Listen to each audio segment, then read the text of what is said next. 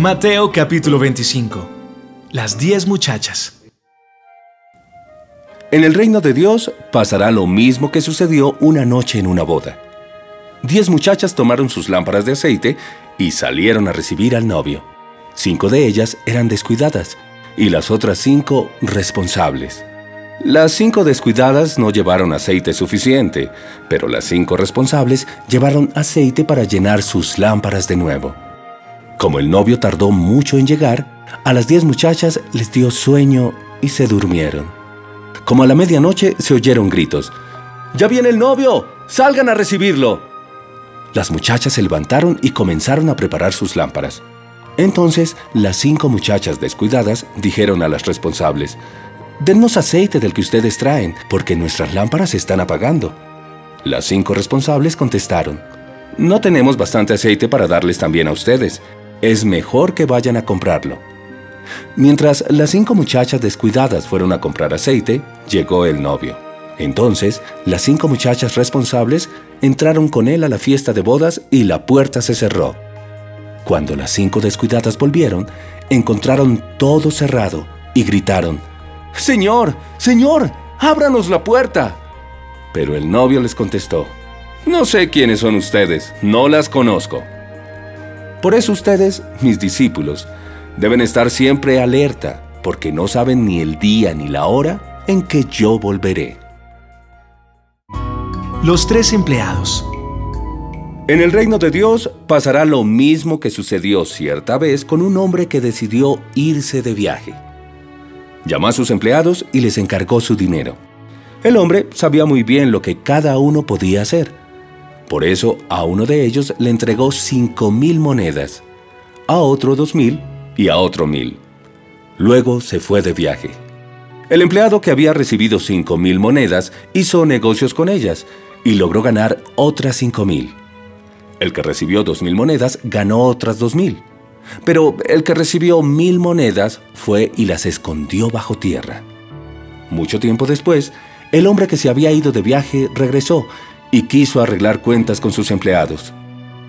Llegó el que había recibido cinco mil monedas, se las entregó junto con otras cinco mil y le dijo, Señor, usted me dio cinco mil monedas, y aquí tiene otras cinco mil que yo gané. El hombre le dijo, Excelente, eres un empleado bueno y se puede confiar en ti. Ya que cuidaste bien lo poco que te di, ahora voy a encargarte cosas más importantes. Vamos a celebrarlo. Después llegó el empleado que había recibido dos mil monedas y le dijo, Señor, usted me dio dos mil monedas y aquí tiene otras dos mil que yo gané. El hombre le contestó, Excelente, eres un empleado bueno y se puede confiar en ti. Ya que cuidaste bien lo poco que te di, ahora voy a encargarte cosas más importantes. Vamos a celebrarlo. Por último, llegó el empleado que había recibido mil monedas y dijo, Señor, yo sabía que usted es un hombre muy exigente, que pide hasta lo imposible. Me dio miedo y escondí el dinero bajo tierra. Aquí le devuelvo exactamente sus mil monedas. El hombre le respondió, Eres un empleado malo y perezoso.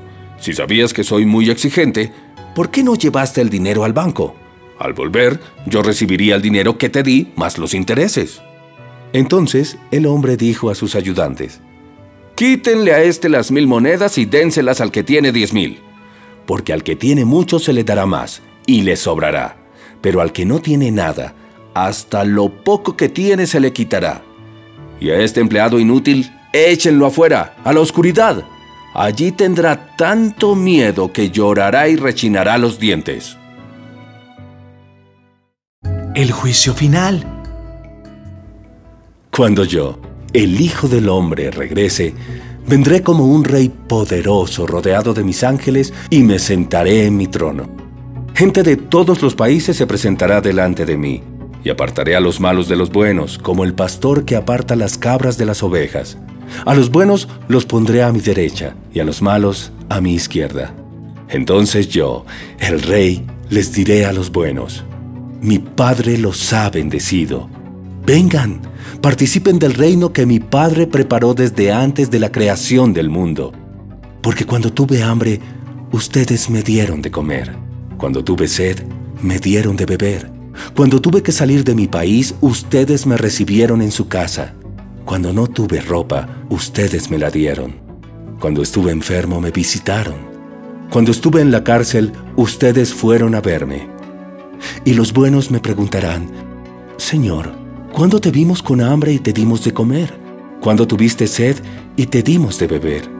¿Alguna vez tuviste que salir de tu país y te recibimos en nuestra casa o te vimos sin ropa y te dimos que ponerte? No recordamos que estuvieras enfermo o en la cárcel y que te hayamos visitado.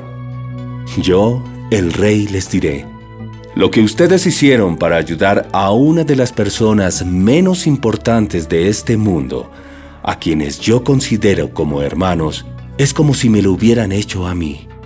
Luego les diré a los malos, aléjense de mí. Dios tiene solo cosas malas para ustedes. Váyanse al fuego que nunca se apaga, al fuego que Dios preparó para el diablo y sus ayudantes. Porque cuando tuve hambre, ustedes no me dieron de comer.